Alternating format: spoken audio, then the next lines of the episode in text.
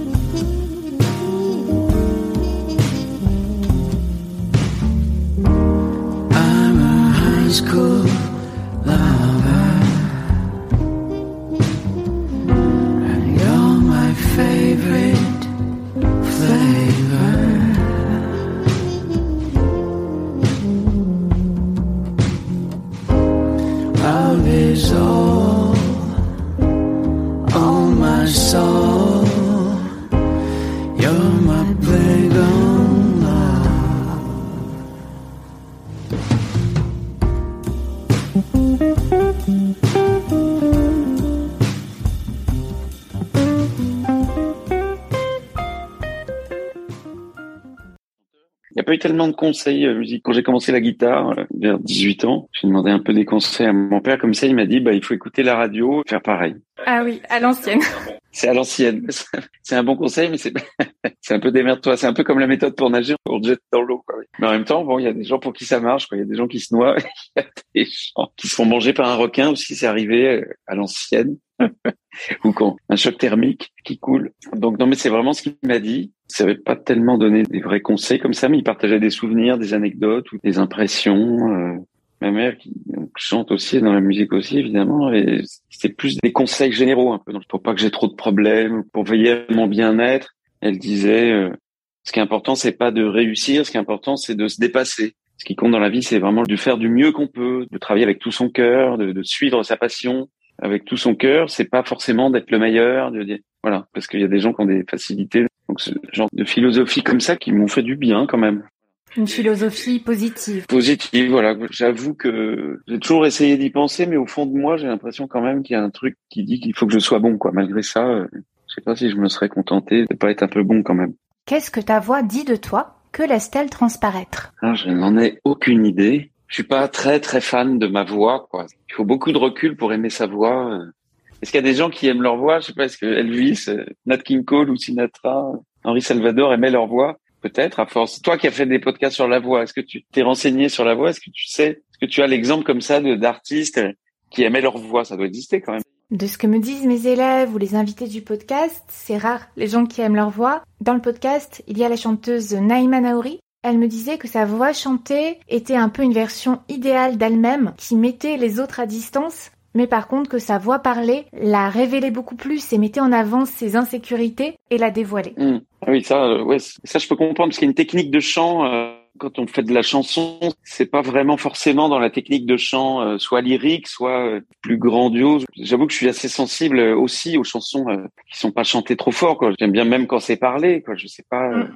J'aime bien quand c'est un petit peu chantonné. Ça crée une intimité. Oui, voilà. Par exemple, Henri Salvador, je me rappelle, il me disait ça, il me disait, mis son con à la Star Academy, il était vachement marrant parce qu'il critiquait tout le monde, il était drôle pour ça. Par contre, quand il aimait, il aimait à fond. C'était tellement un bon musicien, euh, voilà, un super jazzman avec une connaissance de l'harmonie et du rythme incroyable que du coup, il trouvait tout le monde un petit peu limite. Et donc, il disait, ouais, à Starac, ils ont rien compris. Depuis qu'il y a le micro qui a été inventé, ça sert plus à rien de hurler. Euh, il disait ça et, c'est vrai que moi j'ai écouté les premiers disques de Jean Sablon par exemple. Je suis un grand fan de Django Reinhardt donc j'ai genre les intégrales de Django et évidemment euh, j'adore tout ce qu'a fait Django sous son nom mais j'écoute aussi ce qu'il a fait euh, avant d'être euh, connu et ses participations à des disques de chanteurs de son époque et tout ça. Les gens ont fini par se l'arracher et à un moment c'était justement Jean Sablon qui voulait absolument que Django soit son guitariste sur scène et en disque. Et Jean Sablon, c'est un des premiers comme ça qui a une voix un petit peu de velours, quoi, qui chante comme ça doucement dans le micro. Et, c'est très beau. C'est vrai que c'est très élégant par rapport à tous les autres chanteurs avec, lesquels chantait Django à l'époque, qui étaient euh, un petit peu d'opérette et tout ça, qui avait tendance à faire J'ai vu bonsoir.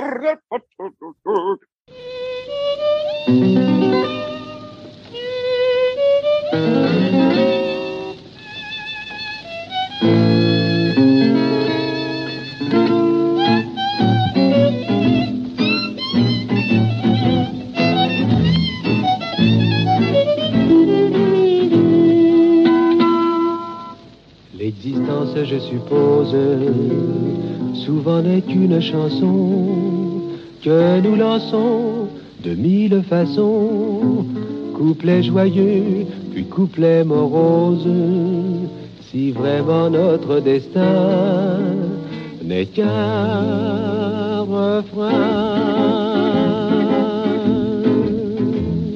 Cette chanson est pour vous, madame à l'unisson, nous la redirons.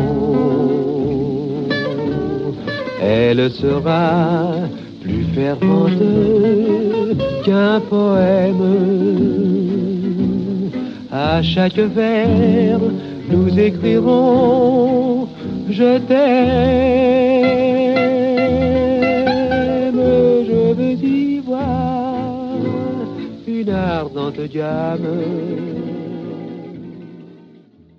et là, c'est vrai que d'un seul coup, euh, le micro a changé euh, aussi la donne de la voix. Et donc, euh, c'est vrai que je sais pas du tout chanter façon opéra et tout ça, mais je me rends compte que c'est beaucoup plus facile, par exemple, de tenir des notes longues quand on chante fort et puissant, quoi. Quand on chante très fort, c'est plus facile de garder une note très très longtemps et de faire un truc impressionnant. Mais c'est un petit peu hurler forcément, enfin c'est chanter beaucoup plus fort. Alors que si on veut timbrer beaucoup plus, du coup on peut beaucoup moins garder la note. Il n'y a pas de mieux ou de moins bien, c'est deux trucs différents. Et d'ailleurs il y a des chansons qui mélangent les deux, où il y a des choses qui sont d'un seul coup euh, chantées très fort et moins chantées fortes. Ouais, donc je comprends parce que d'un seul coup, si on a une voix qui est complètement euh, très forte et tout ça, c'est plus nous-mêmes. Donc je comprends pourquoi peut-être elle s'aime parce que d'un seul coup c'est quelqu'un d'autre. Tellement c'est autre chose quand on gueule quoi. Ça devient un personnage presque. Oui. On est moins, on se dévoile moins peut-être. Oui. C'est mon avis. euh, on se dévoile moins que quand on chante un petit peu plus doucement. Voilà. Ouais, je comprends ce point de vue. Pour Naïma Naouri, elle n'est pas que dans la recherche d'amplitude hein, quand elle chante. Elle fait aussi des choses très très nuancées avec des passages très doux. Et Oui, voilà, Mais je dirais que sûr. sa voix a beaucoup de capacité et donc peut mettre à distance les autres, comme elle disait, plus que sa voix parlée. C'était son ressenti, elle. Hein, Tu Mm. me demandais le ressenti d'un invité euh, qui aimait sa voix chanter. Historiquement, dans des gens que vous avez pas interviewés, mais vous auriez lu des histoires. Est-ce qu'Elvis Aimait sa voix Est-ce qu'Aretha Franklin aimait sa voix Est-ce que Je ne sais Billie pas. Holiday? Je pense que James Brown aimait sa voix. Je pense qu'il kiffait sa voix. Un mec comme James Brown, je pense qu'il était pas trop complexé et, qu'il- et il devait bien triper, euh, écouter ses disques. Il faut dire que là, c'était quand même vraiment euh, inluttable euh, à tous les niveaux, quoi. Par exemple, ce genre de mec, quand c'est inluttable, je pense qu'à un moment, on, on est content, quoi. Est-ce que les chanteurs de hard rock, par exemple, ceux qui chantent très aigus, je sais pas, on parlait de Scorpion, là, avec un, un copain récemment, avec I'm Still Loving You, leur Oui. gros tube, qui est vraiment dément. Moi, j'adore ça. Je trouve ça vraiment génial. Est-ce que lui, par exemple, va s'aimer? Parce que c'est curieux d'avoir une voix super aiguë comme ça. Euh, Je sais pas. Quand on est un mec, on préfère peut-être chanter comme Barry White. Tu vois. Pas forcément, si je prends mon expérience de coach vocal, j'ai été extrêmement surprise en enseignant le chant d'avoir cette demande quasi permanente de chanter aigu pour les hommes en musique actuelle. Je pense que ça remonte euh, aux années 80 pour chanter comme Sting ou Maroon 5, Ouais. alors que pour certains, ça va vraiment à l'encontre de chanter tout dans l'aigu, ça n'a pas de sens s'ils sont barytons, mais il y a aussi une influence du style de musique et des chanteurs que la personne écoute. C'est une tendance, en tout cas moi j'ai cette demande depuis 15 ans. D'accord. Moi, j'avoue que j'aime bien les voix euh, profondes. Je sais pas grave, mais en tout cas, voilà, on parlait de Nat King Cole. On peut parler de Johnny Cash. Dans le genre Oui. euh, voix grave, c'est incroyable, quoi. C'est trop la classe. Enfin, c'est genre euh, trop le respect. Les voix aiguës, c'est tout de suite un peu plus. Ouais, je sais pas. Je, personnellement, je suis un petit peu moins fan. J'adore. Moi, je suis un grand fan des Bee Gees, par exemple. Dans le genre aigu, on peut faire difficilement Oui. plus. Mais c'est plus un truc où, voilà, j'adore ça, mais je préférais quand même chanter, moi, comme Elvis que comme les Bee Avec Gees, plus d'harmonie que grave, oui. Mm. Oui, voilà. Ouais. Plus masculin, finalement. Ouais. We're going up, we're going down, we're going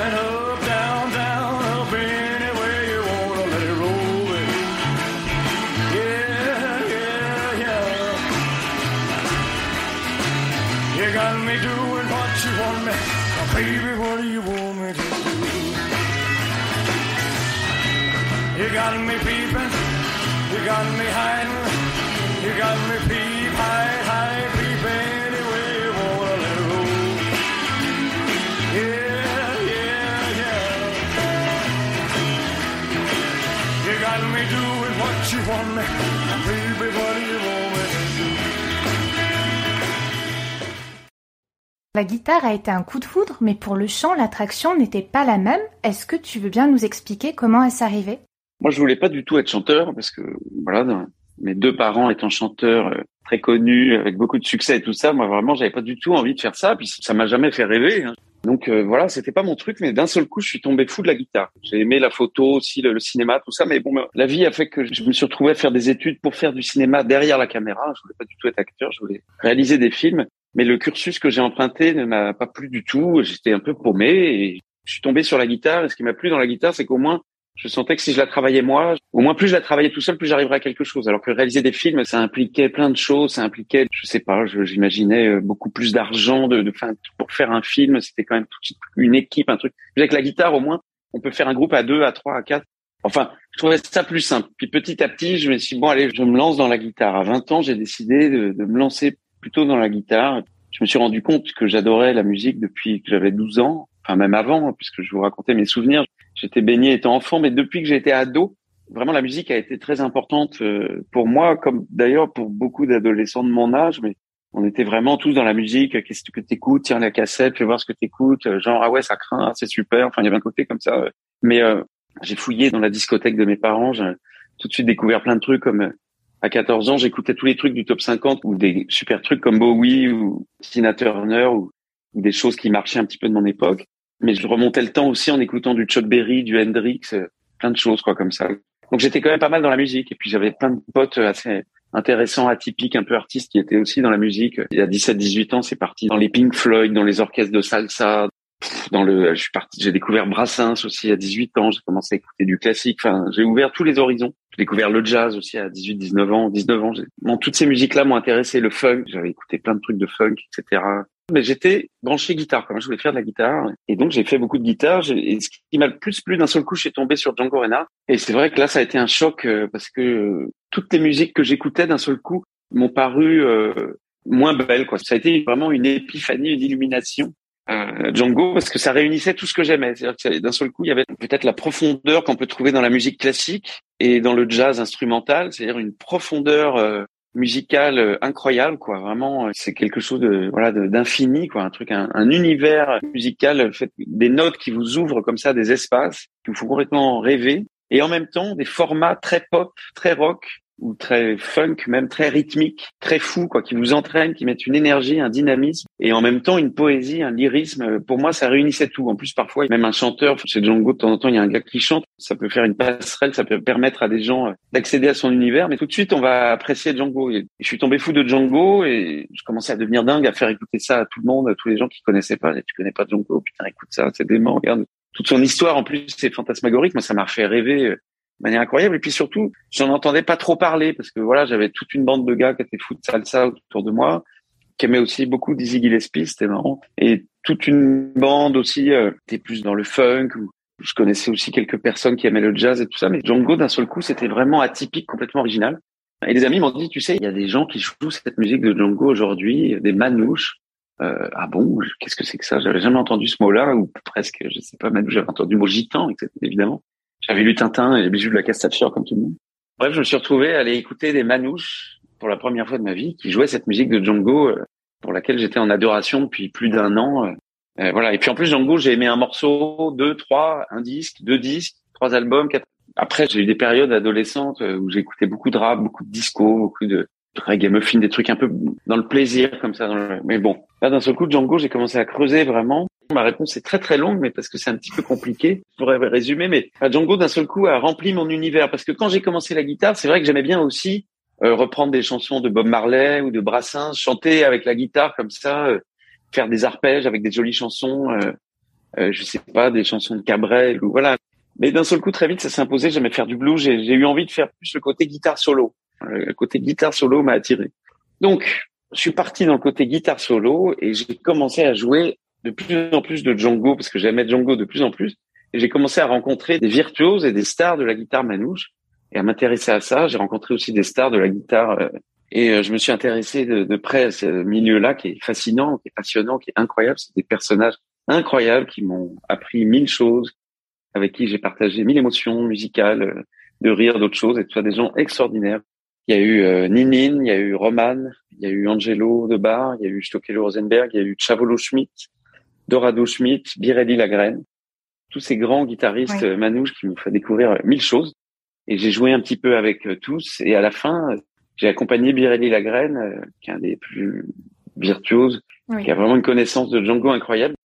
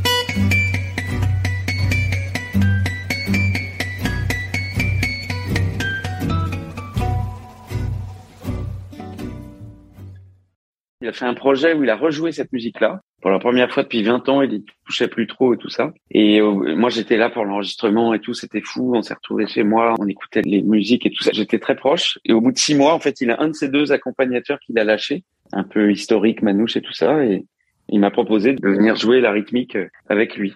Donc j'ai bossé comme un malade. J'ai fait la rythmique avec Birelli. On a fait le tour du monde. On a été aux États-Unis un, mois, au Japon 15 jours, euh, etc. On a été en Allemagne, en Angleterre, en Espagne, en Italie, c'était vraiment super. Puis partout en France, dans les plus gros festivals. Ça a été une expérience fantastique. Birelli avait le feu sacré. Il était vraiment euh, en grosse forme. Il avait envie de défendre cette musique-là à fond. Et voilà, c'était génial. Dans le cadre de ces concerts avec Birelli, on a recroisé des gens comme Stockel Rosenberg ou, euh, Chavolo Schmidt et tout ça. Et c'était vraiment euh, hallucinant. Quoi. Il y a eu des moments. Encore aujourd'hui, je, quand on écoute de la musique avec des copains qu'on boit un coup, je, que les gens connaissent pas, ou même quand on connaît, on se remet ça de temps en temps. C'était des moments, notamment le festival Jazz à Vienne, il y a eu des morceaux comme ça avec tous ces guitaristes vraiment mythiques. Et donc après ça, je dis bon bah je voulais faire du Django, de la guitare manouche, mais là j'ai vu le niveau de mecs qui ont commencé euh, gamins, enfants, puis très très doués surtout. J'ai dit bon en fait euh, je vais jamais arriver, je pourrais faire que ça, mais je vais jamais arriver à être aussi fort qu'eux voilà, je vais rester un peu dans la rythmique, je vais faire mes petits concerts. J'ai voulu tout de suite essayer de trouver plus ma voix, quoi. Nilin m'a beaucoup aidé aussi là-dedans, de dire, euh, bon, euh, jouer comme Django ou jouer comme Virelli, tout ça, c'est impossible. Essaye de trouver ta voix. Donc, j'ai cherché à faire des petits groupes euh, avec des amis. Donc, j'avais deux, trois groupes un petit peu différents. C'est très, très long, ma réponse. Ça, je suis désolé. Même moi, j'en peux plus. C'est très intéressant. C'est le format podcast, hein, donc. Bon, bah, j'ai Bon, j'avais plein de groupes. Alors, je jouais avec Ninin, avec un copain saxo. J'avais un trio de guitare en Corse avec un, Antoine Tatiche et Jérôme Chiosi. Et puis après, j'avais un groupe où je jouais de la guitare nylon avec Pierre Blanchard au violon, un super accordéoniste qui avait un feeling incroyable, qui est mort depuis Félix Bello. Et puis il y avait un super contrebassiste, Stéphane Kéréki, grand jazzman avec un son incroyable. On était tous les quatre sans rythmique en formule comme ça, complètement acoustique. C'était magnifique. Et puis j'avais monté aussi un autre groupe avec mon pote Jérôme, Bertrand Papy et un batteur un peu dans l'esprit percu basse électroacoustique. Enfin, il y avait plein de projets comme ça, un peu sympa, un peu marrant. On montait des répertoires, on chopait des petits concerts, des petites premières parties dans des festivals ou des salles off ou des clubs, euh, des trucs après les festivals ou des trucs. Voilà, on commençait à tourner un peu. Et puis arrivé un moment, je me putain mais j'adorais tous ces groupes, tous ces trois quatre groupes, mais quand j'avais une proposition, je savais plus lequel appeler quoi. Donc euh, j'étais embêté et je me suis dit il faudrait que je fasse un projet qui réunisse un petit peu euh, tous les projets quoi. D'accord. Et de là est né un premier projet euh, vraiment visuel où j'ai fait un spectacle. C'était un spectacle autour de la guitare, euh, c'est vrai, et de mes potes. On faisait plein de gags, plein de, de sketchs, de pot de, des projections sur un drap. On mettait un, un, vinyle de Django, je jouais le solo, on faisait des pots pourris en faisant les, des boîtes à musique euh, musicales. Et d'un seul coup, j'invitais un super violoniste, euh, Florine Nicolescu ou Pierre Blanchard, euh, à venir, genre un grand virtuose avec nous qui changeait. Et ce spectacle été vachement bien. On a commencé à tourner, il y avait un vrai truc et tout. Sauf que d'un seul coup, on m'a dit, ben, pour le défendre, il faut faire un disque. Mais en fait, le spectacle était vraiment visuel parce qu'on jouait à un moment aussi une suite de bacs à la guitare. Au bout de la moitié, on se levait, on faisait les cons, on se pendait avec notre cravate en ombre chinoise derrière. C'était assez sympa. Mais sauf que ça, ben, en disque, ça veut rien dire, quoi, d'enregistrer la suite de bacs. C'était un truc, spectacle musical avec un peu d'humour. Et voilà. Je chantais aussi une chanson que certaines personnes ont dû écouter parce qu'elle est sur mon premier disque qui s'appelait Les frites bordel. Donc je chantais pas. Je parlais beaucoup entre les morceaux. Des fois on faisait les chœurs, on chantait au Sole Mio un peu à plusieurs. Et bref, quand j'ai compris que pour défendre ce projet, il fallait un disque et non pas un DVD qui aurait montré ce qu'on faisait, je me suis dit bon, bah, il va falloir faire des chansons. J'avais déjà créé des chansons pour mon père et pour Henri Salvador et pour Norman Gaby pour des groupes parce que j'avais aussi écrit des paroles de chansons c'est toute une autre activité que je faisais avec un pote de la fac, Arnaud Garou. On a écrit comme ça des chansons euh, entre l'âge de 20 ans et 26 ans. On a écrit comme ça pas mal de chansons. On se voyait pour essayer d'écrire des chansons pour les autres. Et là, euh, à 29 ans, 30 ans, j'ai d'un seul coup, j'ai voulu faire moi les musiques et les paroles. Et je voulais inviter des chanteurs, faire comme Santana, le guitariste Santana, par exemple. On connaît ses chansons et tout ça, mais c'est pas lui qui chante. C'est toujours un chanteur qui est avec lui. Donc je voulais faire comme Santana. Je me suis dit, je vais inviter deux, trois, quatre chanteurs sur mon disque et ça va être cool, quoi. Voilà. Et puis en fait, euh, un autre de mes amis, un super guitariste, Khalil Shahin, qui m'avait fait découvrir d'ailleurs Sylvain Luc, euh, un super guitariste de jazz français. Et Kaline m'a dit, mais arrête, tu fais chier, t'es beau gosse, tu joues bien de la guitare, chante, quoi. Tu vas pas nous casser les tu. Il m'a pas dit comme ça, mais il m'a dit, euh, voilà, chante, quoi. Essaye. Enfin, il m'a donné une impulsion. Et J'ai dit bon, c'est vrai que j'avais commencé à écrire des chansons et tout. Ça va être compliqué. Comment je vais faire en tournée? Je vais pas pouvoir inviter cinq chanteurs. Ça va être ruineux, quoi. On n'aura jamais le budget parce qu'on faisait des petites salles de 300 places. Déjà, on était cinq musiciens. Si en plus il fallait inviter trois chanteurs, euh, c'était pas viable économiquement comme projet, quoi. Donc c'est la réalité des choses où je suis bon, bah, je vais essayer de chanter moi, quoi. Comme un manouche sans guitare, comme un château sans la Loire. Quand t'es pas là, je suis comme ça. Comme un rasta sans pétard, comme un corse sans pétard. Une normande sans armoire. Comme t'es pas là, suis sur les points com. Mythique, pornographique et je suis comme un con. Je suis à faune, j'ai plus de neurones. Je tombe de mon trône quand t'es pas là. Je n'existe pas. Comme Sherlock sans sa loupe. Comme Tintin sans sa houppe. Comme un mondain sans sa coupe.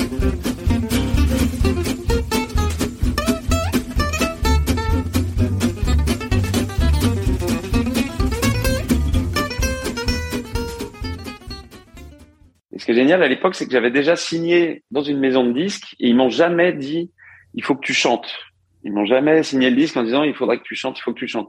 J'ai su après qu'ils pensaient bien que j'allais y arriver, mais voilà, ils ont eu vraiment la grande délicatesse de jamais me dire bon euh, c'est sympa ton jazz manouche là, mais euh, il faut que tu nous fasses un tube pour la radio. C'est comme dans Phantom of Paradise de Brian de Palma, c'est génial. Il y a longtemps, mais c'est dément, c'est un espèce de mec qui écrit euh, un opéra de Faust qui rencontre des mecs du showbiz, tu vois. Et donc le, le grand producteur, il envoie son gars avec une banane qui dit bon, euh, le patron, il a vachement aimé ton truc là.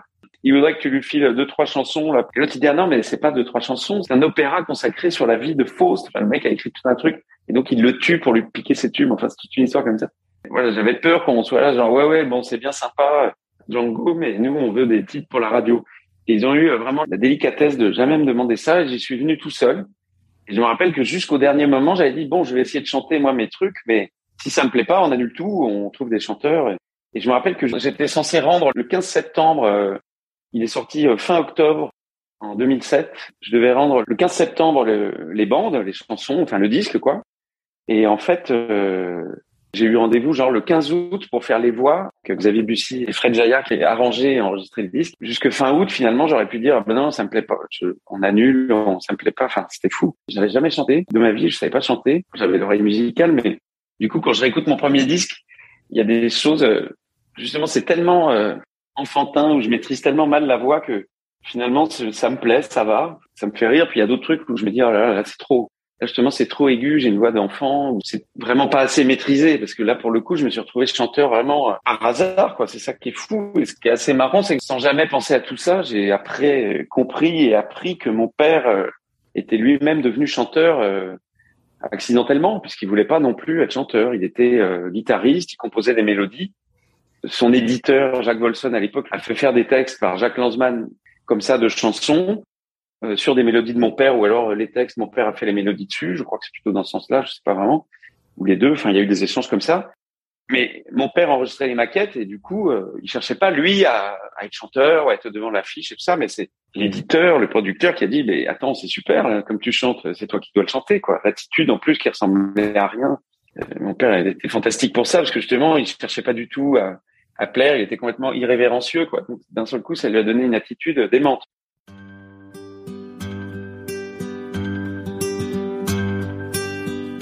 Je suis pour le communisme. Je suis pour le socialisme. Et pour le capitalisme, parce que je suis opportuniste. Il y en a qui contestent, qui revendiquent et qui protestent. Moi je ne fais qu'un seul geste, je retourne ma veste. Je retourne ma veste, toujours du bon côté.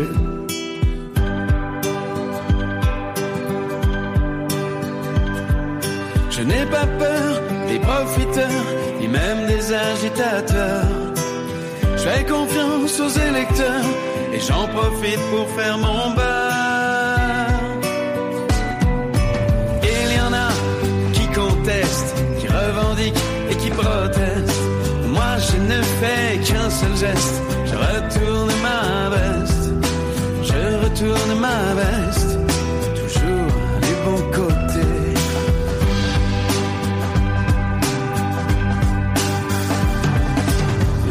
De tous les partis, je suis de toutes les patries. Je suis de toutes les coteries, je suis le roi des convertis. Il y en a qui contestent, qui revendiquent et qui protestent. Moi je ne fais qu'un seul geste, je retourne ma veste. Je retourne ma veste, toujours du bon côté.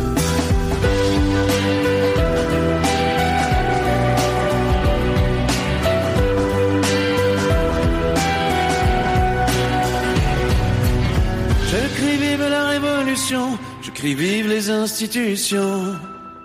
Je crie vive les manifestations, je crie vive la collaboration. Non, jamais je ne conteste, ni revendique, ni ne proteste. Je ne sais faire qu'un seul geste, celui de retourner ma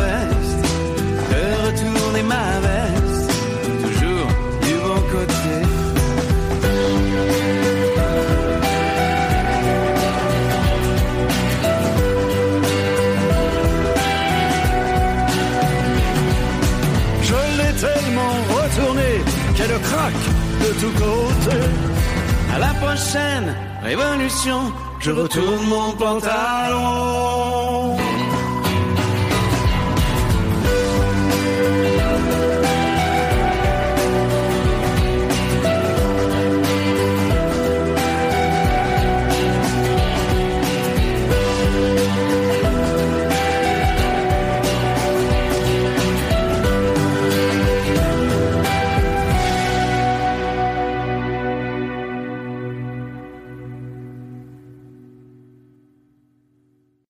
Pas irrévérencieux, je, je voulais pas chanter non plus, mais j'étais un peu timide, quoi. Timide parce que j'avais la pression euh, aussi de mes deux parents euh, euh, fantastiques euh, au-dessus de moi, donc j'avais un petit truc de timidité. Mais bon, euh, au final, mon premier album, quand je le réécoute, à part euh, peut-être une ou deux chansons où je trouve que ma voix est vraiment pourrait chanter mieux ou qu'elle est vraiment trop enfantine. Justement, ça fait partie des choses où je, peux les réécouter parce que il est bien réussi. Il y a un feeling quoi. Dans la voix, ce qu'il raconte, c'est qu'il y a évidemment il y a le chant, il y a la chanson, il y a la technique de voix, la technique de chant, mais il y a aussi tout ce qu'il y a derrière, tout ce qu'on va raconter avec son âme, avec ses envies, avec euh, des demi-teintes et on le sent euh, quand on enregistre une chanson. euh, C'est un drôle de boulot parce que ça n'a rien à voir avec le boulot qui est de chanter en vrai ou en live. Parce que quand on enregistre, alors on chauffe la voix avant ou on chauffe la voix en chantant la chanson, ça dépend. Il vaut mieux se la chanter avant parce que on peut garder comme ça la fraîcheur d'interprétation. Parce que moi, je me rappelle de certaines fois où justement j'avais fait attention à chanter bien en prenant un cours de chant et tout ça. Et en fait, il y avait moins de feeling, quoi. Je pensais moins les paroles. C'est très important de penser les paroles, quoi. De penser ce qu'on raconte, de penser ce qu'on dit, de penser ce qu'on chante, de le vivre, quoi, de vivre ce qu'on chante. Il y a un côté comédien. Et ça, c'est dans la voix, c'est très important. Et donc, quand on enregistre une chanson,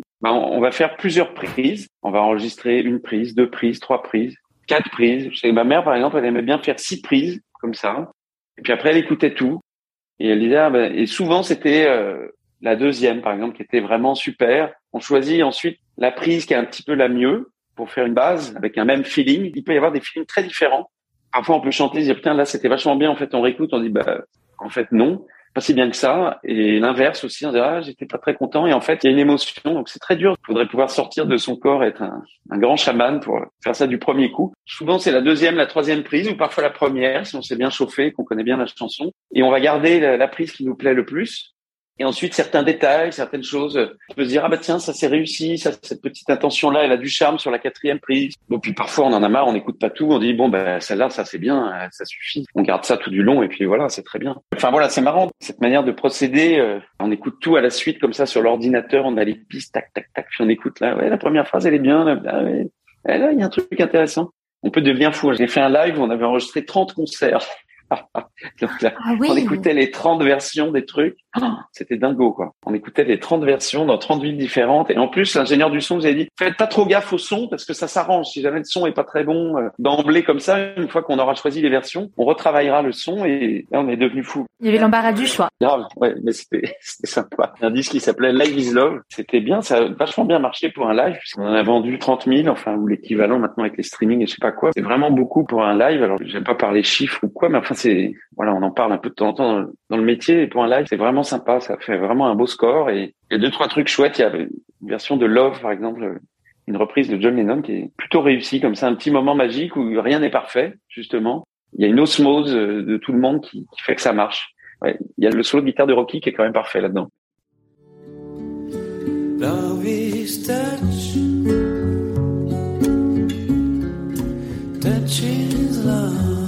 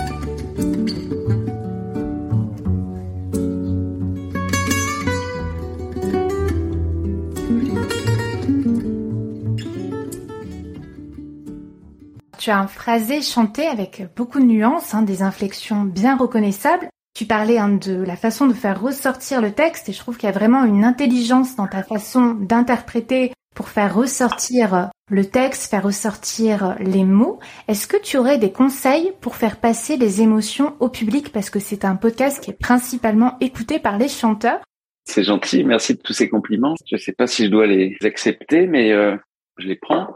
J'ai pas de conseils à donner. À force de s'écouter, de faire mieux, comme disait Dali, c'est la méthode paranoïaque critique. C'est-à-dire qu'il faut être critique envers soi. Il faut être un petit peu paranoïaque et vouloir faire mieux. On n'est jamais assez. Je sais que on a sorti un duo avec mon père, l'opportuniste, que je trouve vachement réussi niveau musical et tout. Le seul bémol que j'ai, c'est ma voix. Je la trouve pas super. En plus, là, il y a la voix de mon père qui est vraiment belle. On a travaillé comme des malades pour qu'il ait vraiment une belle voix parce que voilà, j'avais surtout envie que ça lui plaise, mais j'ai un petit peu oublié ma voix. Et je trouve qu'elle est pas si bien que ça. Enfin, je sais pas, j'aurais voulu la mettre dans un filtre, la rendre plus rock, euh, je sais pas. Là, par exemple, j'aime pas trop ma voix. Je sais pourquoi, mais ça me plaît pas trop. Donc, on n'est jamais assez paranoïaque parce que il faut être content. Si on n'est pas content, peut-être que c'est parce qu'il y a un truc qui manque, il y a quelque chose. Voilà. Donc, il faut euh, tout le temps euh, remettre son ouvrage sur l'établi si on n'en est pas satisfait. Mais ensuite, pour, comme tu dis, en chantant certaines paroles, des fois, je ferme les yeux, j'imagine des choses ou je repense à des sentiments tristes ou joyeux ou Donc toujours en repassant par ton propre vécu. ouais. Ok. J'essaye de faire ça.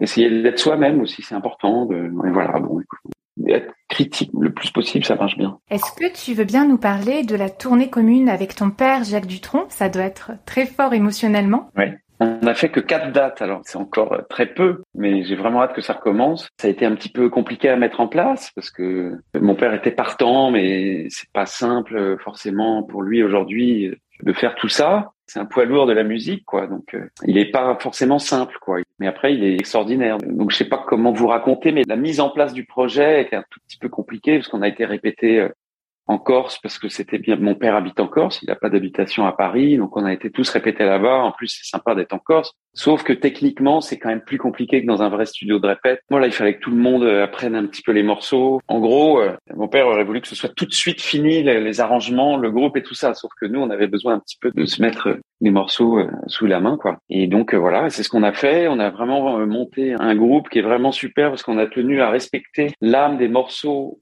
de mon père euh, fait aussi des morceaux à moi, mais disons que la, pression, c'était vraiment que ça plaise à mon père et que ça rende hommage et que ça fasse honneur aux versions originales des grands tubes de mon père. Parce que mon père a fait plusieurs lives au cours de sa vie qui étaient très bien, que j'aime beaucoup, mais j'avais envie de retrouver vraiment un peu plus le son euh, et l'énergie de l'époque des années 60 des titres originaux. Partir de ça, pour ensuite éventuellement les rendre un peu plus modernes. C'est ce qu'on a essayé de faire sur l'opportuniste en rajoutant un son, un riff un peu plus d'aujourd'hui, et en gardant une énergie euh, et des sons de batterie ou de basse un petit peu plus 60 Donc ça, à chaque fois, on va chercher dans les mélanges. On met des boucles, on a un, gros synthé basse qui envoie des sons euh, modernes qui sortent les morceaux d'un seul coup complètement de leur époque.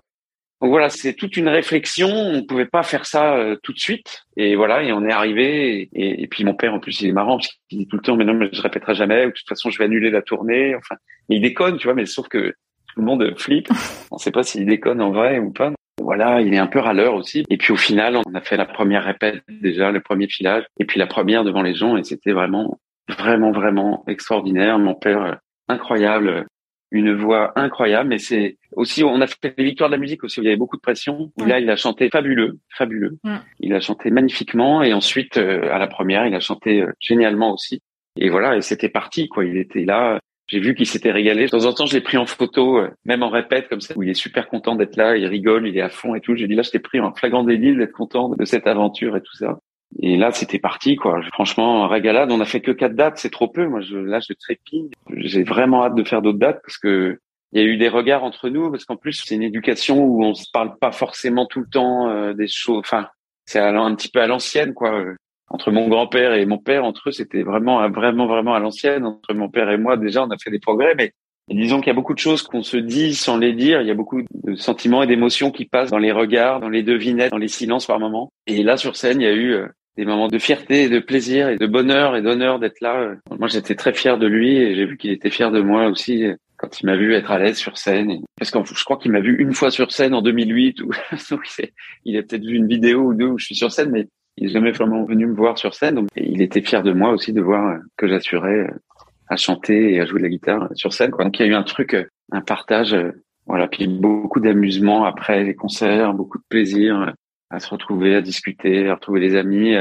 Avec les musiciens, pour ça, on est, on est pareil, c'est marrant, on adore, après le concert, recevoir quelques amis et puis finir en rediscutant, en buvant un petit verre avec les musiciens, en disant, ah, c'était super, il y avait ça, t'as vu ça, on peut faire ci, on peut faire ça. Euh, voilà, remettre un petit détail sur scène qu'on va améliorer pour le lendemain. Et voilà, donc je suis conscient que j'ai une chance vraiment extraordinaire d'être sur scène comme ça avec mon père, qui est tout de même une légende, voilà, de la chanson française et du rock and roll euh, français, quoi. Mm.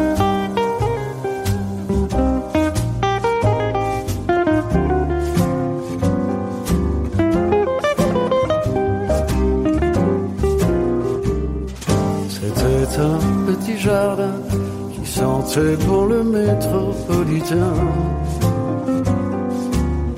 Il sentait bon le bassin parisien. C'était un petit jardin avec une table et une chaise de jardin. Avec deux arbres, un pommier et un sapin. Au fond d'une cour, à la chaussée d'Antin. Mais un jour, près du jardin, passa un homme qui au revers de son veston portait une fleur de béton. Dans le jardin et le voix chantant. De grâce, de grâce, monsieur le promoteur. De grâce, de grâce, préservez cette grâce. De grâce, de grâce, monsieur le promoteur. Ne coupez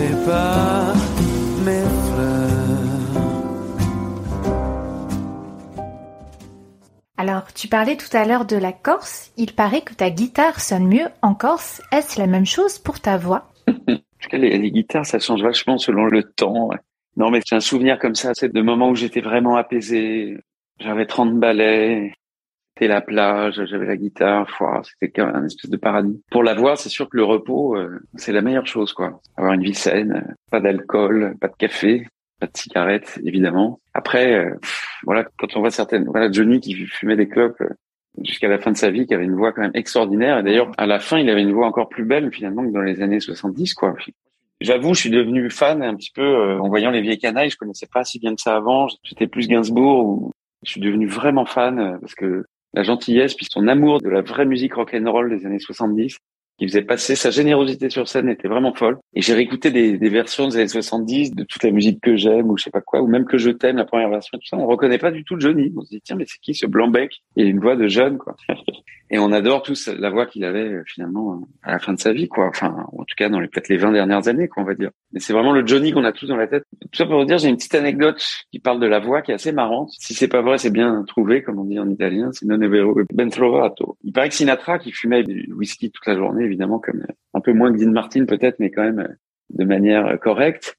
Avant d'enregistrer un disque, il paraît qu'il arrêtait de fumer pendant un mois pour euh, que sa voix soit belle et que son timbre ne soit pas voilé. Mais que par contre, en arrivant au studio, il s'allumait une clope avant de chanter pour être euh, vraiment super heureux d'être là.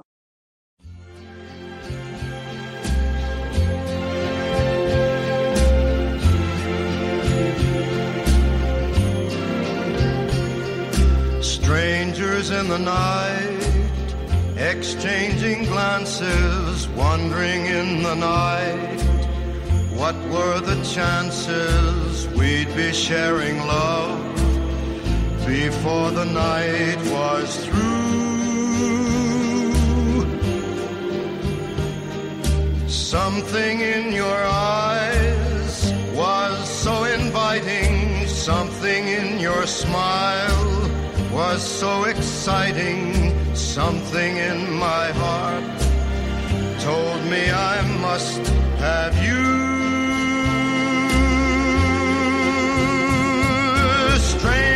In the night, two lonely people, we were strangers in the night. Up to the moment when we said our first hello, little did we know. Love was just a glance away, a warm embracing dance away. And ever since that night, we've been together, lovers at first sight. In love forever, it turned out so right for strangers in the night.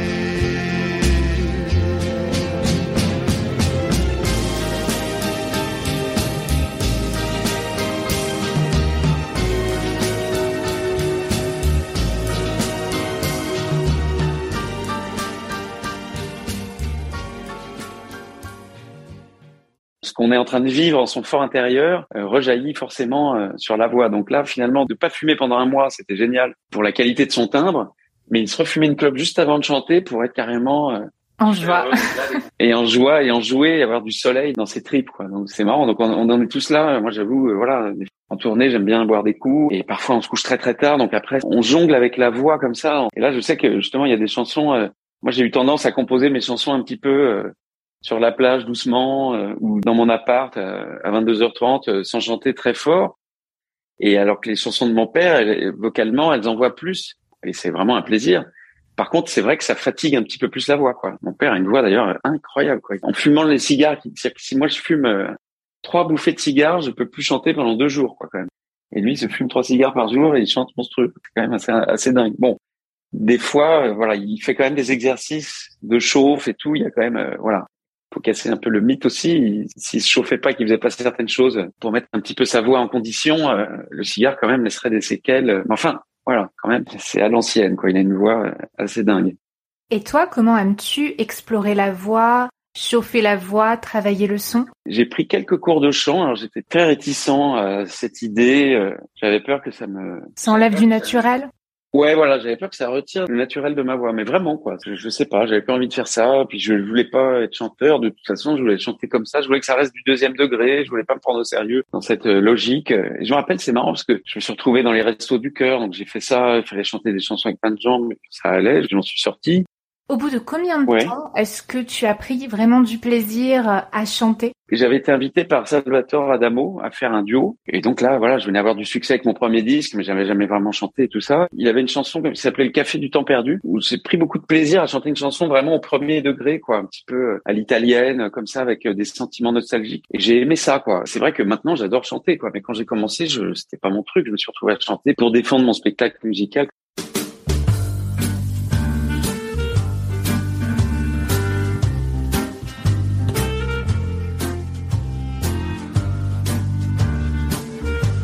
Café du temps perdu, je suis retourné un jour où rien n'allait plus. J'avais peur d'être déçu, mais rien n'avait changé. Bonsoir, ami, bienvenue. La patronne m'a mon costume de notable. Et comme si elle m'avait attendu, elle m'avait gardé la même table.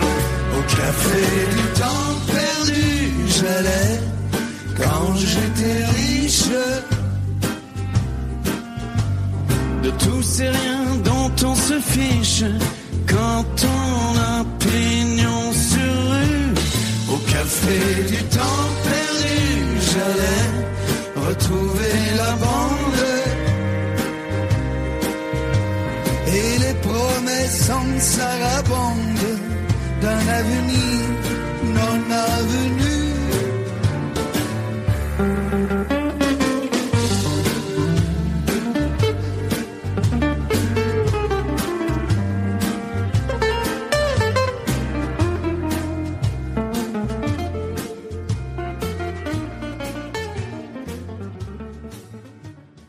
Toute façon, bon, j'avais quand même aimé un tout petit peu chanter quand j'avais 18 ans et que je chantais du Brassens avec mes amis euh, Baba Cool euh, en Corse, tu vois, je, je trouvais ça joli. Je chantais Il n'y a pas d'amour heureux ou je sais pas quoi, tu vois, mais comme ça, je, je savais pas chanter. Je voulais pas être chanteur, je chantais ça pour faire le bœuf, pour en hommage à une jolie chanson. Mais après mon premier disque, en tout cas, peut-être même après ma première tournée, voilà, avec cette histoire d'Adamo, j'ai commencé à me dire, euh, en fait, j'aime bien chanter parce que J'étais toujours caché derrière ma guitare. Voilà, donc c'est là où je me suis dit, tiens, je vais prendre peut-être quelques cours de chant. Peut-être j'avais dû en prendre trois ou quatre avant le premier disque. Et ça m'avait fait du bien parce que déjà, euh, la fille m'a dit, ben, tu vois, quand tu chantes en étant complètement courbé sur la guitare, forcément, ça aide pas à envoyer une voix euh, très puissante. Comme j'étais un peu euh, voûté sur ma guitare, caché derrière l'instrument. Ça aussi, c'est très bizarre. Les morceaux où on chante mieux sans la guitare, ou les morceaux où on chante mieux avec la guitare, où on chante différemment. Selon le morceau, ça va changer complètement. Non, j'aime vraiment ça, vraiment, vraiment. Grâce à ces cours, cette professeure de chant m'a donné des exercices euh, vocaux quoi, pour me chauffer la voix. Oui. Donc je fais des trucs comme ça. Je fais dis-moi, dis-moi, dis-moi, dis-moi tout. Mes copains n'en peuvent plus, tu vois.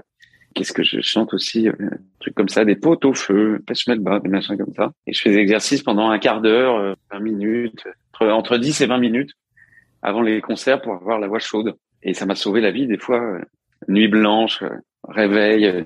J'avais la voix comme j'ai là, là, genre comme ça. J'aurais dû me chauffer la voix pour faire l'interview, pour avoir une, voix plus pleine et plus claire, mais je l'ai pas fait, j'avoue. Mais c'est impressionnant, quoi. En chauffant la voix, on a vraiment, ça éclaircit complètement, quoi. Non, bah voilà. Donc du coup, je fais vraiment des exercices euh, tout bêtes, les ces trucs-là pour décontracter la langue, la bouche, tout ça, ces machins-là, quoi. Et puis je bois un petit booster, un petit whisky ou un petit rhum aussi. Ça, c'est avant de chanter sur scène. Avant le studio, je, je prends pas de whisky. je suis quand même pas alcoolique à ce point-là. Est-ce que tu veux bien nous parler de tes explorations vocales en solitaire Qu'est-ce que tu entends par là En interview, tu racontais que tu fermais la porte, que tu t'isolais et que tu faisais des cris à la Stevie Wonder et d'autres euh, explorations que tu n'osais pas faire devant d'autres personnes et en public euh, sur scène. Je l'ai fait un petit peu bah, pendant le confinement en fait parce que euh, on devenait fou, je crois. Tous les jours, je faisais un morceau euh, sur Facebook euh, où j'apprenais un morceau aux gens, comment le jouer à la guitare, et éventuellement comment le chanter, des petits conseils, enfin pas chacun le chante comme il veut, mais je veux dire des tout petits conseils, genre par exemple, je me rappelle de quand je serai KO d'Alain Souchon, qui est vraiment une chanson aux paroles magnifiques, eh ben, elle n'est pas si facile que ça à chanter parce que si on prend pas sa respiration aux bons endroits, on n'arrive pas à chanter jusqu'au bout la phrase. C'est impossible. Il faut, voilà, un tout petit peu la travailler. Donc, je donnais des petits conseils comme ça. Et effectivement, j'ai voulu reprendre euh, Reason She Lovely ou un Stevie Wonder, je sais pas quoi. Là, carrément, lui, c'est pas possible, quoi. Il chante tellement bien, tellement bien. Là, c'est, je m'y attaquerai plus tard. je le laisse un peu reposer. Je conseille à tous nos amis, chanteurs, mais ils doivent connaître, mais c'est le duo avec Tony Bennett et Stevie Wonder. Là, c'est. Et il y a une version. Euh, je crois pas qu'elle soit sur YouTube. Je crois qu'il faut la taper dans Google et peut-être sur Vimeo, je sais pas quoi, un truc comme ça. Et on les voit en direct faire euh, la version euh, magnifique. On voit l'image quand on les voit chanter. Et c'est vraiment, vraiment fabuleux. Ils chantent For Once in My Life, là, comme ça. Il y a Tony Bennett, déjà, j'adore. Je suis fan aussi, grave. Notamment, j'adore un morceau de lui qui s'appelle euh, Penthouse Serenade. Fabuleux. J'ai fait une, des dégustations euh, horizontale auditive avec ce morceau parce que il y a genre euh, Nat King Cole qui l'a joué, Errol Garner qui l'a joué, mais malheureusement Nat King Cole l'a pas chanté, il a juste joué la version de Tony Bennett qui est vraiment fabuleuse. Penthouse Serenade, je vous le recommande.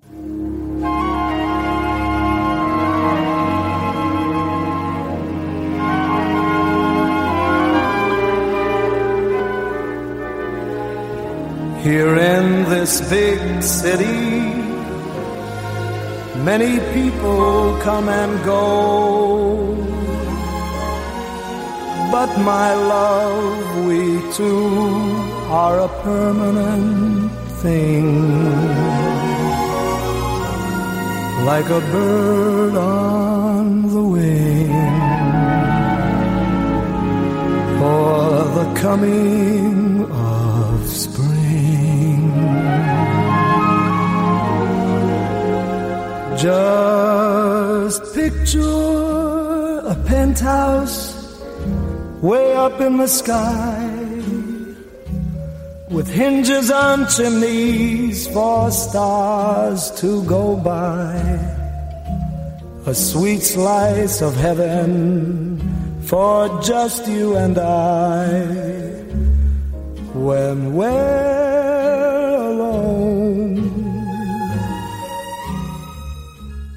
Pour ça, il faut s'isoler, il faut être à la campagne et tout, dans la... ou alors seul, quoi. Il faut être seul, vraiment.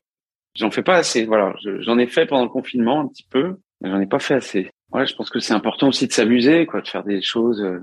C'est- À la fois, c'est bien d'être soi-même, et en même temps, bah, si ado, on a tellement aimé comme moi euh, Elvis ou, ou les Bee Gees ou je sais pas qui, bah, c'est marrant d'essayer de faire un morceau dans leur genre aussi. Enfin, toute source d'admiration peut devenir une source de jeu. Oui, de garder l'essence du jeu. Puis c'est vrai, pour les instruments, on parle toujours de jouer, euh, jouer avec les autres, jouer de son instrument, jouer de la guitare. On devrait dire pareil et penser pareil pour la voix, jouer avec sa voix. Bah, c'est vrai, c'est vrai, c'est ça. Que ce soit les reprises des chansons du répertoire de ton père avec l'album Dutron et Dutron, ou bien avec des Ouais. standards de jazz ou de la chanson française, comment trouver une manière personnelle de faire vivre les chansons que l'on a déjà dans l'oreille par des illustres artistes? Est-ce que tu aurais des conseils pour s'approprier les reprises? Oui, alors ça, bah, c'est vrai que le disque que j'ai fait Frenchy, c'était vraiment le truc. euh, je me suis dit comment on va faire. Enfin, j'y croyais pas d'ailleurs. Je me disais pourquoi on va chanter My Way ou, La Vie en Rose? Après Armstrong, qui est le plus grand chanteur de tous les temps, lui aussi. Il y en a quelques-uns comme ça qui sont vraiment à un niveau Armstrong. Quand on l'écoute chanter certains trucs, c'est juste pas possible, quoi, comme il chante bien.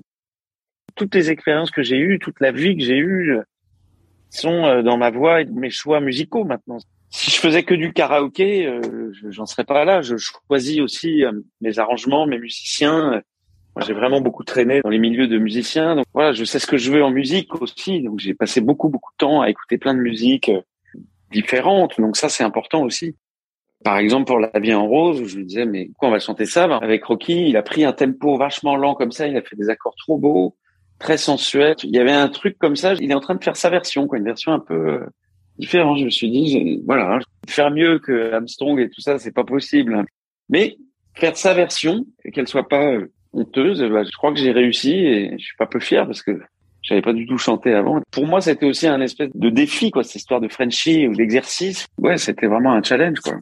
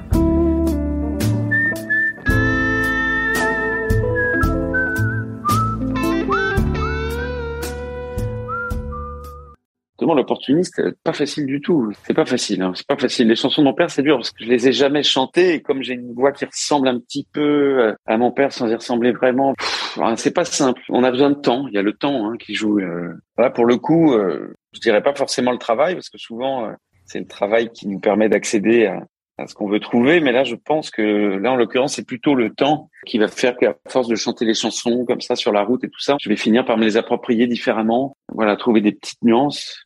Il faut garder ça à l'esprit, effectivement. Garder à l'esprit le fait qu'il faut s'approprier ces chansons-là. D'ailleurs, là, avec l'album, vous avez une promo qui est vraiment très créative. De qui viennent ces excellentes idées hein, de communication autour de l'album, que ce soit dans le métro ou voter du tronc? Oui, ça c'est partie de notre métier d'aujourd'hui, quoi. C'est des détails qui sont importants, quoi. Où il faut s'intéresser à tout. Il faut s'intéresser au graphisme, au clip, au mixage. au- Chaque étape de la création d'un disque et d'un projet est importante, quoi. Il y a le savoir-faire et le faire savoir, comme on dit, évidemment. Aujourd'hui, on est vraiment une époque d'un truc de buzz comme ça, mais en même temps, on, dit ça, mais c'est pas vrai parce que on a pu voir des chansons, des morceaux comme ça qui ont fait le buzz, un truc à la télé, et au contraire, des vrais artistes, des vrais chanteurs qui sont sur scène et qui font des beaux disques depuis des années que les gens en France vont voir et vont écouter. Et ben, peut-être qu'ils vendent pas d'un seul coup euh, 12 millions d'albums, mais mais leur talent est apprécié au fil du temps et tout ça. Donc, je pense qu'il faut être sincère. Quoi. Comment crées-tu tes spectacles? Et comment prépares-tu ce que tu vas raconter, ce que tu vas dire au public entre les chansons, puisque c'est ce qui t'est venu le plus naturellement au début avec ta voix? Oh bah ça, ça venait comme ça, euh, sur le moment, quoi. Voilà, ou de temps en temps, on a trouvé des sketchs, on faisait un sketch, euh, genre le mec qui appelle à Pôle emploi hein, pour une chanson, genre sketch du répondeur, euh, taper un, et puis le truc qui se répétait en boucle.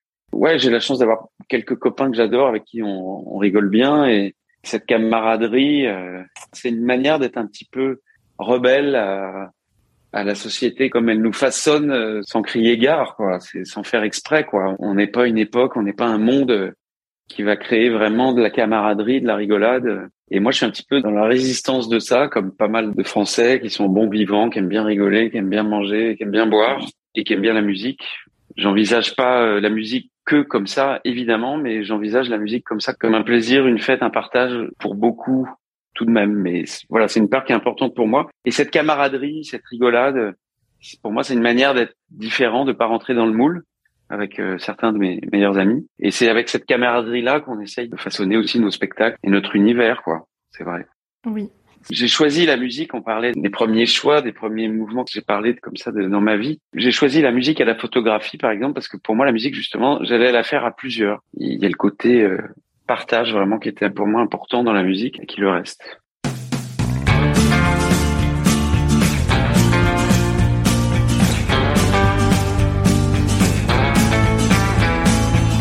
Demain j'arrêterai, demain je m'y mettrai.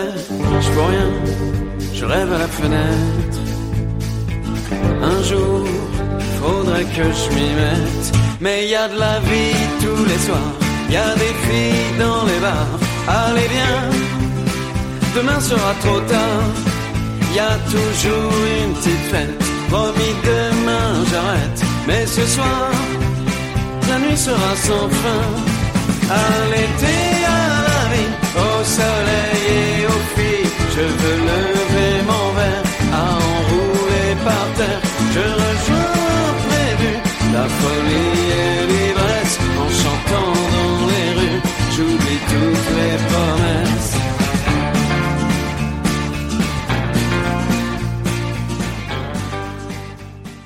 J'ouvre le podcast à tout ce qui peut aider les auditeurs, même si la thématique principale est la voix. J'ai eu des invités qui parlaient du human design, des hypnothérapeutes, des chanteurs ou des sophrologues des artistes. Donc je voulais évoquer l'astrologie. Quand j'étais adolescente, j'ai lu plusieurs livres d'ailleurs, donc de ta maman, Françoise Hardy, qui est vraiment l'une de mes chanteuses préférées de cette époque. Et elle avait écrit plusieurs livres sur l'astrologie où elle faisait des parallèles, elle proposait des archétypes selon les signes et les placements astrologiques Ouais. avec la façon de chanter et d'être sur scène. Donc je me rappelle, elle parlait d'Elvis, elle parlait de Lara Fabian et j'avais trouvé ça passionnant. C'est marrant.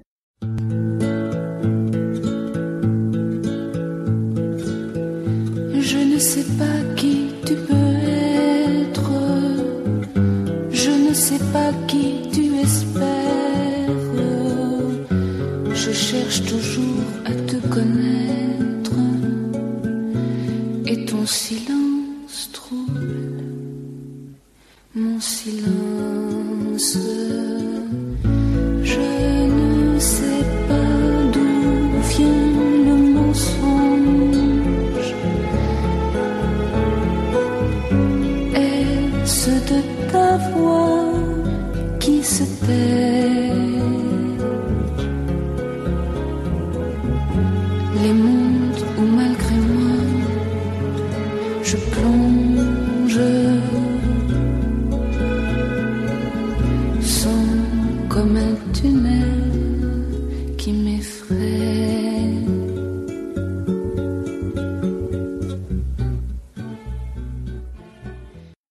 Toi qui as baigné là-dedans, t'arrive-t-il de te référer à l'astrologie, au transit planétaire pour orienter hein, tes décisions, notamment professionnelles? Alors non, pas du tout. Non, au contraire, toute mon enfance, ma mère parlait beaucoup d'astrologie et j'avoue que moi, j'étais plutôt euh, scientifique et du coup, ça me fatiguait un petit peu.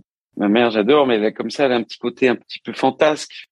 Mais en tout cas, c'est très vivant, c'était très marrant et j'ai appris à tolérer en- étant plus grand. Euh, L'astrologie permet de parler de la vie, de permet de parler de la psychologie des gens, des caractères et c'est très marrant. Oui, c'est un outil de connaissance de soi et des autres. Voilà, voilà, vraiment. Et en plus, j'avoue que même avec mon grand scepticisme, dans un de ses livres, justement, j'ai lu, alors j'ai pas lu sur les voix, j'ai lu son signe par rapport à- aux autres signes, en amitié et en amour. Et donc, euh, j'ai lu pour moi, j'ai putain, ça marche quand même vraiment. Et j'ai lu pour les 11 autres euh, signes, je prenais euh, avec ma copine, je lisais le truc et je lisais les 11 autres signes en imaginant. Et, vraiment, il n'y avait pas photo, quoi. C'était pas de l'autosuggestion ou j'étais forcé de reconnaître qu'il y avait vraiment un lien dans le caractère qui marche. C'est assez fou. A- Ma mère est très copine aussi avec, euh, et moi aussi, avec Gabriel Yared, qui est un, un musicien extraordinaire, qui fait beaucoup de musique de film, qui a eu un Oscar à Hollywood. Enfin, c'est quelqu'un de très, très talentueux et que j'aime beaucoup et qui a beaucoup de cœur et qui est très drôle. Et Une fois, on s'est vu dans un festival de cinéma, je sais plus quoi. Et mon manager était là. Il l'a rencontré pour la première fois. Cinq minutes après, il a trouvé son signe. Il a dit vous êtes vierge astrologiquement, hein, donc euh, évidemment. Donc comme quoi, il y a vraiment quelque chose. Mais sinon, je non, je, je suis plus intéressé par la physique quantique, les mystères de l'infiniment grand. euh, je suis plus intéressé par l'astrophysique que par euh, l'astrologie, mais c'est un tort de parler des caractères, c'est sympathique, mais je trouve que ça dépasse jamais vraiment. Ça reste comme ça parfois dans des grandes lignes. Enfin, je vais pas dire du mal de l'astrologie. Ma mère en parlait beaucoup et ça avait plutôt tendance à me fatiguer parce qu'elle avait un petit côté aussi. euh, Elle avait un nouveau médecin tous les trois mois. Enfin, je sais pas comment euh, expliquer ce genre de caractère sans que ce soit trop euh, dépréciateur, mais elle aimait bien tous ces trucs un peu new age. Elle était un petit peu victime quand même de tous ces trucs, mais avec son intelligence, elle a fait des choses fabuleuses. Mais je, je sais pas, moi, mon scepticisme fait que je, je suis pas trop rentré dedans non quand même. Balzac a mieux compris la vie euh, en décrivant et en regardant les personnages euh, de la comédie humaine, comme on appelle, quoi, que beaucoup de gens qui s'intéressent à l'astrologie. Mais c'est pas pour dire du mal, hein, c'est juste que on finit par haïr ce qu'au fond on persiste à aimer. Pour terminer le podcast, quel chanteur, chanteuse ou professeur de chant francophone aimerais-tu écouter sur le podcast? Henri Salvador, Johnny Hallyday. Quelqu'un de vivant. J'ai pas la faculté de parler avec les morts. Le hic, c'est que j'écoute énormément de musique euh, rétro, vintage, énormément de jazz ou de trucs tziganes. ou de J'écoute finalement pas énormément de choses françaises, mais euh, Cabrel, tu l'as pas, Cabrel? Tu- Non, ben voilà, ce serait l'occasion. Et sinon, ouais, il y a Philippe Catherine, il est très marrant, si je voulais dire. Oui, oui. Voilà, enfin, j'aimerais bien entendre le podcast de Philippe Catherine. Ça serait intéressant aussi, euh, parler de sa vie et de sa voix et de ses voix. euh, ça serait Philippe Catherine ou, ou Cabrel, mais il y en a plein d'autres. J'ai été voir le spectacle de Mathieu Chédid qui m'a beaucoup plu. Euh, Mathieu, évidemment, j'adore aussi. Mm. Euh, Il y a plein de gens qui sont intéressants. Oui. Qu'est-ce que je peux te souhaiter pour être un artiste encore plus épanoui? Écoute, euh, j'ai fait Frenchy parce qu'on avait envie de, de tourner dans d'autres pays que la France pour voyager, pour jouer un peu aux États-Unis, un peu au Japon. Il y a eu le Covid, ça a duré longtemps. Ensuite, j'ai ce projet-là avec mon père euh, qui est fabuleux, qui est parti d'une interview. euh, on a fait des bonus pour une réédition du disque Frenchy à Noël avec du coup le pitch était moi avec des anglo-saxons connus ou des super chanteurs euh, anglo-saxons, mais pour les bonus de Noël, on était en plein Covid, on a fait du coup des Français, on est sorti du pitch, j'ai fait chanter euh, mon père. Et après, ce projet avec mon père est né, donc c'est génial, et je suis obligé de le faire maintenant parce que voilà, il, il a quand même un âge très respectable et il faut, on va pas attendre trois ans. Et en fait, pour être épanoui, voilà, j'ai vraiment hâte de faire mon, mon nouvel album à moi parce que j'en ai marre de faire toujours les mêmes chansons à moi. Ça, j'ai hâte d'être épanoui dans ce sens-là. J'ai hâte de m'enfermer en mode création. Euh, J'ai déjà plein de chansons. hein, J'en ai déjà une bonne dizaine. Attends, il y a certaines chansons, on les a depuis quatre ans maintenant. euh, D'accord. ou plus, tu vois, on en a dit, alors des fois elles ont changé, on a rajouté des refrains, sait plus, et on commence à en avoir même marre, tu vois, parce qu'elles sont pas sorties avec ce Covid. Le projet Frenchy, ça a vraiment euh, déjà retardé d'un an et demi ce nouveau disque, et il y a eu le Covid, là ça a été la folie, Euh, tout a été en mode euh, arrêté. Et ce projet avec mon père, ben mon père qui veut tourner et tout, bah c'est incroyable, quoi. C'est carrément une chance euh, magique. Mais voilà, j'ai hâte de faire des nouvelles chansons, de faire les nouvelles qu'on a trouvées déjà, mais aussi d'en trouver des nouvelles, de me remettre dans le processus créatif. Et aussi, j'ai certaines chansons, et là, faut que j'arrête de les remettre sur l'établi. Je- deviens fou à force de l'avoir fait, ça. Et c'est aussi le moment où on est en studio, des fois, où on enregistre, où là, d'un seul coup, paf, un mot qui nous a manqué, une phrase, un esprit, une énergie, c'est là qu'on va le trouver d'un seul coup, dans la pression. Pour être épanoui, là, je sais que j'ai besoin de ça. J'ai besoin d'être entourné avec mon père, là, vraiment, euh, d'être dans le cœur de l'action. Et aussi de, voilà, enfin faire des nouvelles chansons parce que ça fait un moment que j'en ai pas fait de nouvelles. Très Voilà. bien. Je te souhaite euh, tout ça.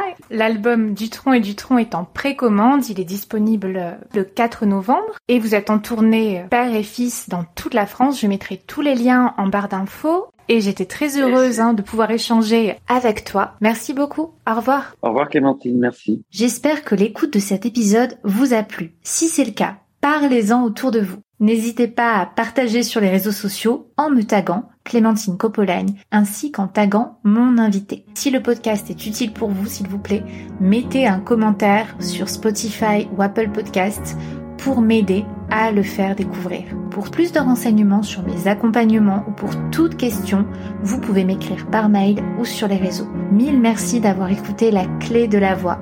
À très vite pour un nouvel épisode.